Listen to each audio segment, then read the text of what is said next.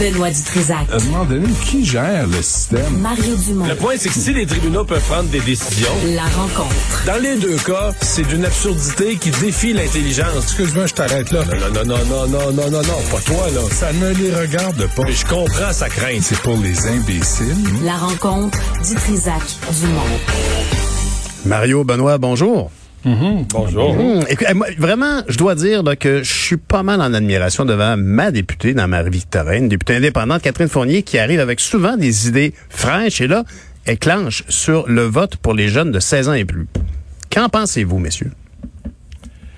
Ben, euh, moi, je, je, je, je dois avouer que je suis assez ouvert à ça. Euh, l'argument qu'on sert toujours, l'argument qu'on sert toujours à l'encontre du vote des, euh, des plus jeunes, dans le fond, parce que le principe, là, c'est qu'ils payent des impôts. Si tu travailles à 16 ans, tu es obligé de faire un rapport d'impôt. Ben, Et donc, tu devrais pouvoir voter. ben voilà. Si tu payes des impôts, tu devrais pouvoir voter. Mais l'argument à l'encontre de ça, c'est que ben, les jeunes sont, sont trop peu informés, pas vraiment au courant, pas la, la- la- les connaissances politiques, la maturité, etc. pour voter. Quoi, Twitter Et- puis Twitch, c'est pas des et- bonnes et- sources d'information? Non, mais il faut avoir passé, il faut avoir passé, Pierre, euh, comme moi, le 20 ans de sa vie en politique, un peu plus, pour avoir croisé au fil des années, en porte-à-porte ou ailleurs, euh, des gens de 30, 40, 50, 60 qui ont le droit de vote.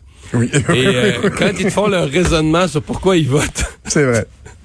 quand ils t'expliquent pourquoi ils votent d'un bord, qu'est-ce qu'ils en comprennent, qu'est-ce qu'ils savent vraiment, qu'est-ce qu'ils ont lu dans la dernière année à propos de la politique, euh, c'est pas le cas de tout le monde, là. Mais Effectivement. il peut dire qu'il y en a qui votent avec euh, bien, bien, bien peu d'informations, qui comprennent absolument rien, qui différencient pas le fédéral, le provincial, les partis exactement, qui est qui. T'as tellement raison, Mario. Combien de que- fois on a fait des c'est dans ça un bureau de député qui, Oh. qui traite de municipal, tu sais, comme c'est- courant cette affaire-là. Puis la fameuse mythologie, as-tu gagné tes élections?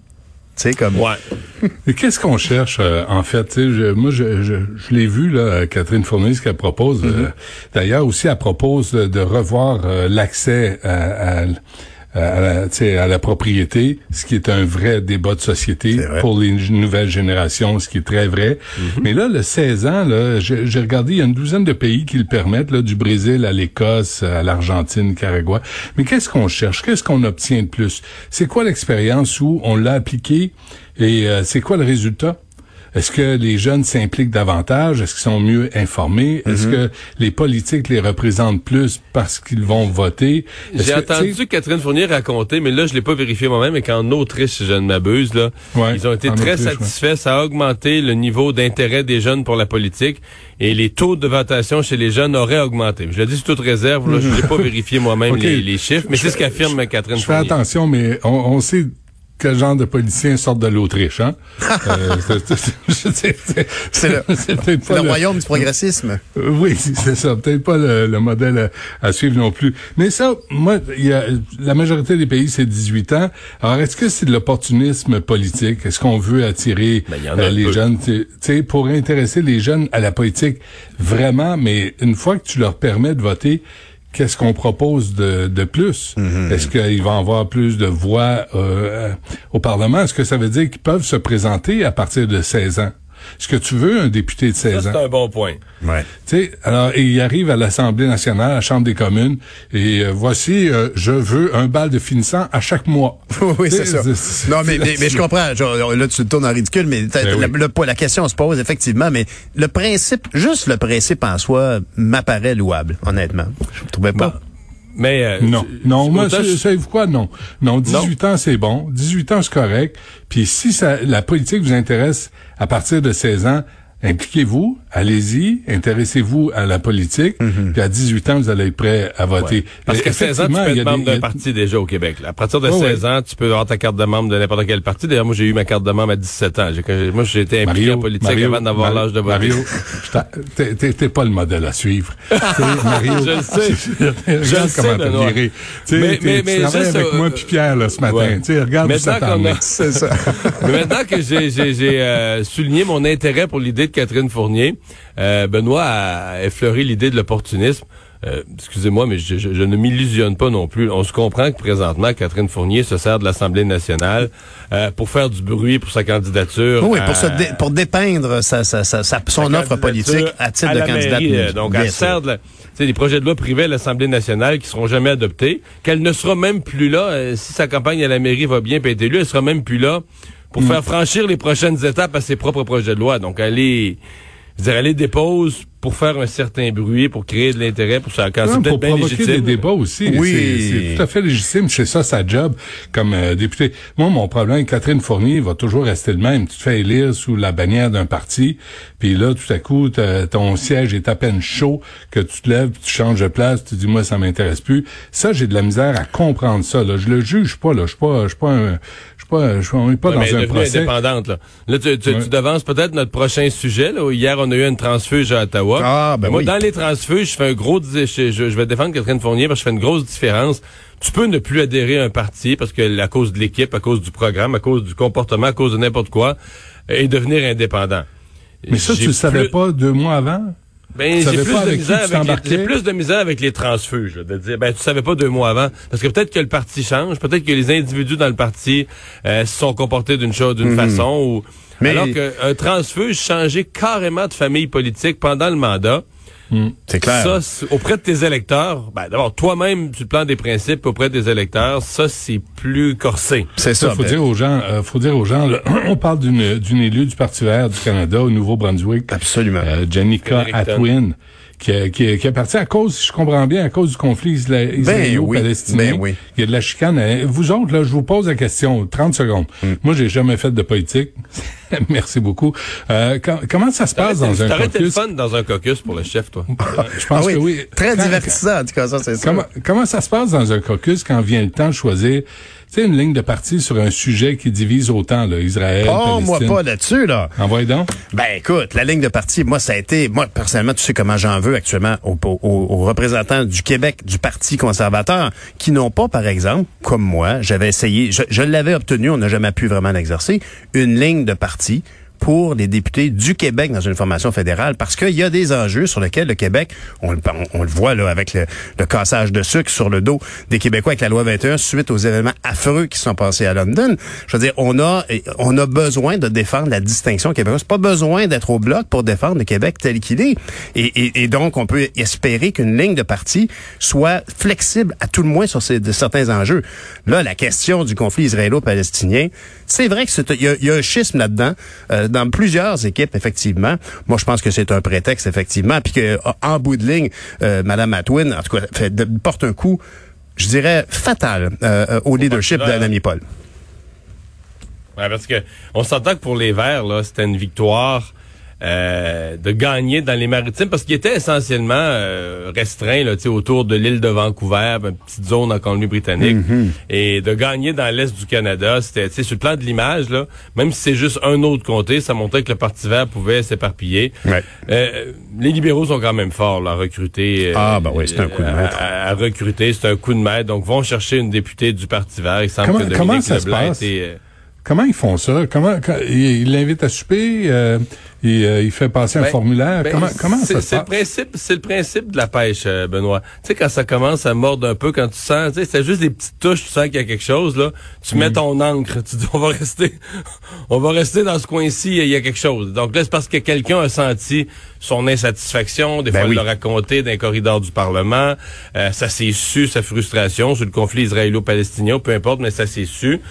Et en partant de là, ben là, on se dit, oups, on pourrait arriver à quelque chose. Hmm. Mais, mais c'est là que les libéraux sont, sont incroyables. Ah mais euh, c'est des professionnels de la ah, politique c'est partisane. pas des- tu sais, tu sais, comment ils ont pu y monter ça, puis qu'elle serait bien dans le parti, puis dans le fond, t'es faite pour être une libérale, puis on partage les mêmes valeurs. C'est clair. Je te jure, le violon, là, l'orchestre symphonique, ils peuvent aller se, ils peuvent aller se rhabiller, retourner dans les ligues mineures, comparer à un libéral qui joue du violon pour un transfuge, c'est un, c'est du bel art, là. C'est du beau à voir. Mais, mais, mais puis en plus. moi, Pierre? Mais oui, mais oui, puis c'est c'est quand même une grosse perte parce que moi je me je me rappelle j'étais en campagne électorale à l'époque puis on déplorait à quel point Mme May passait trop de temps euh, dans les maritimes, mais il faut, faut se rappeler qu'elle a beaucoup d'origine là-bas. Hein. Elle, elle, émane de là, Madame May. Maintenant, elle vit en Colombie-Britannique, mais elle vient de là.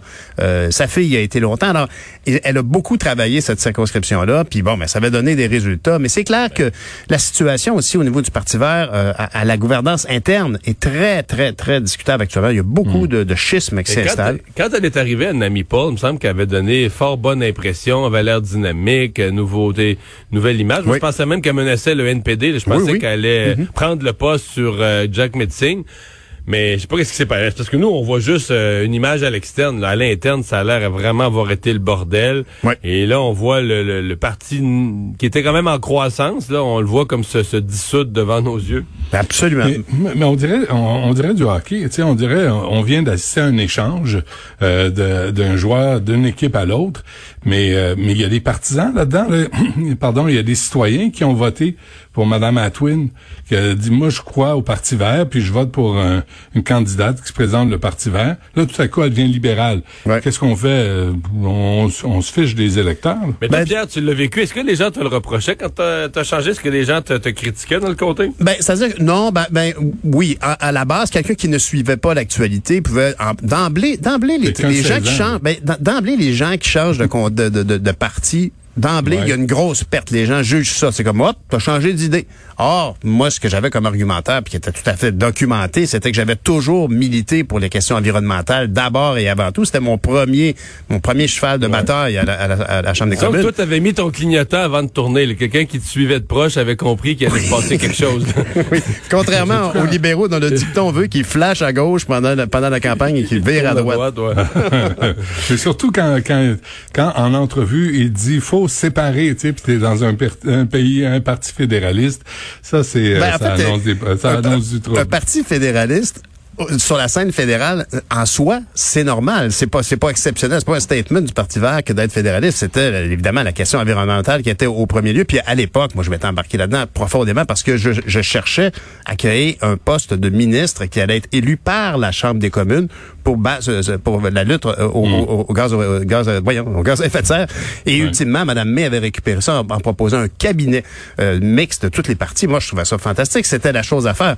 La question a perdu un peu de son urgence depuis que Joe Biden a dit, écoutez, euh, votre pétrole en Alberta, le processus de création, n'a aucun sens. Mm. Trouvez, trouvez des alternatives parce qu'on n'en veut pas. Puis là, ben, ça a un peu réglé, euh, ça a un peu fait céder le sort de cette industrie-là. Ce qui est triste là-dedans, c'est que, tu sais, dans le fond, Elisabeth May, là, on la trouvait, ben, moi, je l'ai jamais trouvée bien bonne, puis tout ça, pis, mais, c'est des fois, c'est après coup que tu te rends compte, ben, comme elle a monté son parti, elle était rendue, la dernière élection, était rendue compétitive dans une dizaine de comtés, elle a gagné trois, dont un dans l'Atlantique. Toutes ces années-là, elle a gardé le Parti vert ensemble, elle a recruté, puis là, euh, tu penses que tu la remplaces par euh, une, des merveilles du monde, là, qui, a, qui a un CV meilleur, euh, qui a l'air d'avoir plus de bagou, plus jeune, puis tout ça. Puis en trois mois, là, défait tout ce que l'autre avait fait. Ben, il y, a des, y a des gens, il y a des gens qui appellent ça le, principe de la terre brûlée.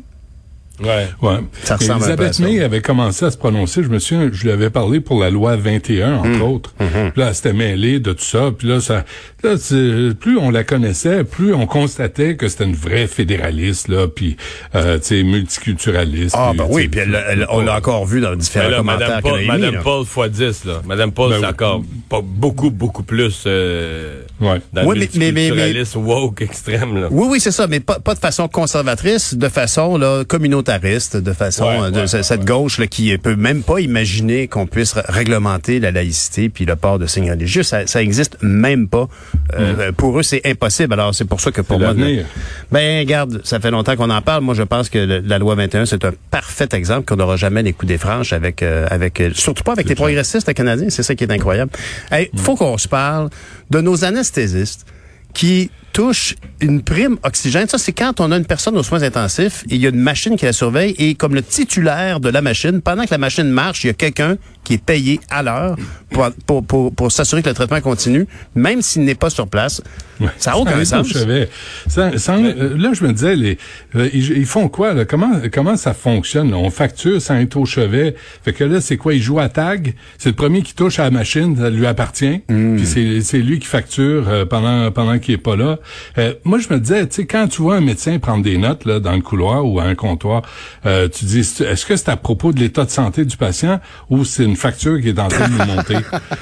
Tu sais, la, la prime à l'oxygène, la prime à la jaquette, la prime à la poignée de porte, il y en a combien de primes? là? On dit qu'il y a 12 000 codes de... il, il est plus supposé en avoir, là. Il y a le comité de la pertinence, là. Hey, le Ah, dans- ben, en passant, il n'y a pas de prime, il y a pas de prime pour les infirmières, puis il n'y a pas de prime aux préposés non plus, hein. Là, il faudrait voir le système de santé. C'est, c'est, c'est vraiment gra- grâce au, euh, au gouvernement de médecins qu'on a connu sous les libéraux, c'est vraiment centré sur les médecins. Mais euh, donner une coupe de primes aux infirmières tant qu'à y être. Ben, on va en- primes. On va en parler avec euh, avec euh, le journaliste qui a signé l'article, Éric Yvan Lemay, parce que Ouais. là, là, on est même rendu à, à- à ce que la, la, la, la vérificatrice s'en mêle. La vérificatrice générale dit, écoutez, là, vous étiez supposé régler ça, il n'y a rien qui s'est passé. Euh, c'est sûr que la Mais- pandémie peut avoir le dos large ici, là, Mais ça, ça veut dire plus t'es malade, plus c'est payant. pour un anesthésiste. Moi, moi, c'est- moi, ça- ça- le serment d'Hippocrate, je viens de le lire. Là, tu sais, euh, on, est, on est loin de ça. Ça veut dire quoi? S'il n'y a pas de prime, il n'y a pas de soins? Est-ce qu'on est rendu là au Québec? Tu sais, Mario vient de, le par- vient de dire, l'Institut de la pertinence des actes médicaux, ben, il y a un directeur de la performance, de l'analyse économique et de l'éthique à cet Institut de la pertinence des actes médicaux. Il y en a combien de mouches comme ça qui se font euh, dans le système de santé? Oui. Bon appétit. Mais, oui. mais, mais, mais Mario, euh, dans l'article de, de, de Éric Yvan-Lemay, entre autres, on, on, on finit sur une note de bas de page qui dit que le rapport déplore aussi le délai de trois ans pour abolir la fameuse La prime, jaquette. Oui, oui. Oui, oui. Non, mais euh, quand même une chance que la vérificatrice générale, on n'avait pas eu de. On n'avait pas eu de, de, de rapport intérimaire ou d'état de situation par rapport à. Tu sais, nous, on se fait dire ça. Bon, là, on va réduire la rémunération des médecins, comme l'avait promis la CAQ, grâce à, notamment grâce à l'Institut de la pertinence. Mais qu'est-ce qu'ils font? Qu'est-ce qu'ils coupent? Alors là, on a des, on a des premières données. Mais dans le cas de la, de la prime à l'oxygène, ce qui me frappe au-delà du reste, moi, c'est l'ampleur des montants. Parce que quand tu le lis au début, tu dis, ben là, s'il est responsable d'une machine à oxygène, même s'il est pas dans la pièce, bon, tu qu'il y ait un montant pour ça, je pourrais peut-être comprendre, qu'il reste responsable. Mais là, tu dis, OK, c'est parce que là, euh, il est chez eux, il dort, la prime continue à courir.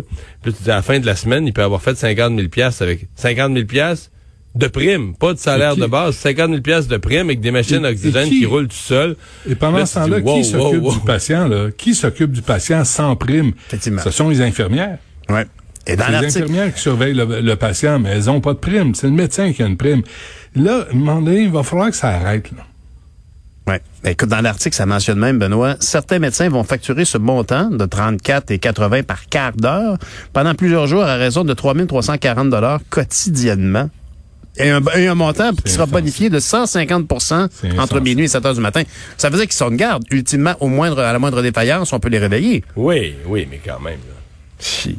C'est quelque chose. Ça fait ça fait cher, euh, fait cher pour être de garde, là. Euh, Ouais, si t'es puis, pas appelé, euh, là. tu sais, on va, on va se souvenir de l'état des urgences quand, avant la pandémie, quand t'attendais 12 heures, puis 14 heures, puis 16 heures, parce qu'il n'y a pas de médecin à l'urgence. Tu sais, les Ouais. primes aux patients qui attendent, il y en a-tu? Une prime au Ça, patient. c'est la déprime. Ça- oui. Oh, bravo. C'était le mot de la fin. Messieurs, vous êtes en feu. Merci. Salut. Bonne fin de semaine.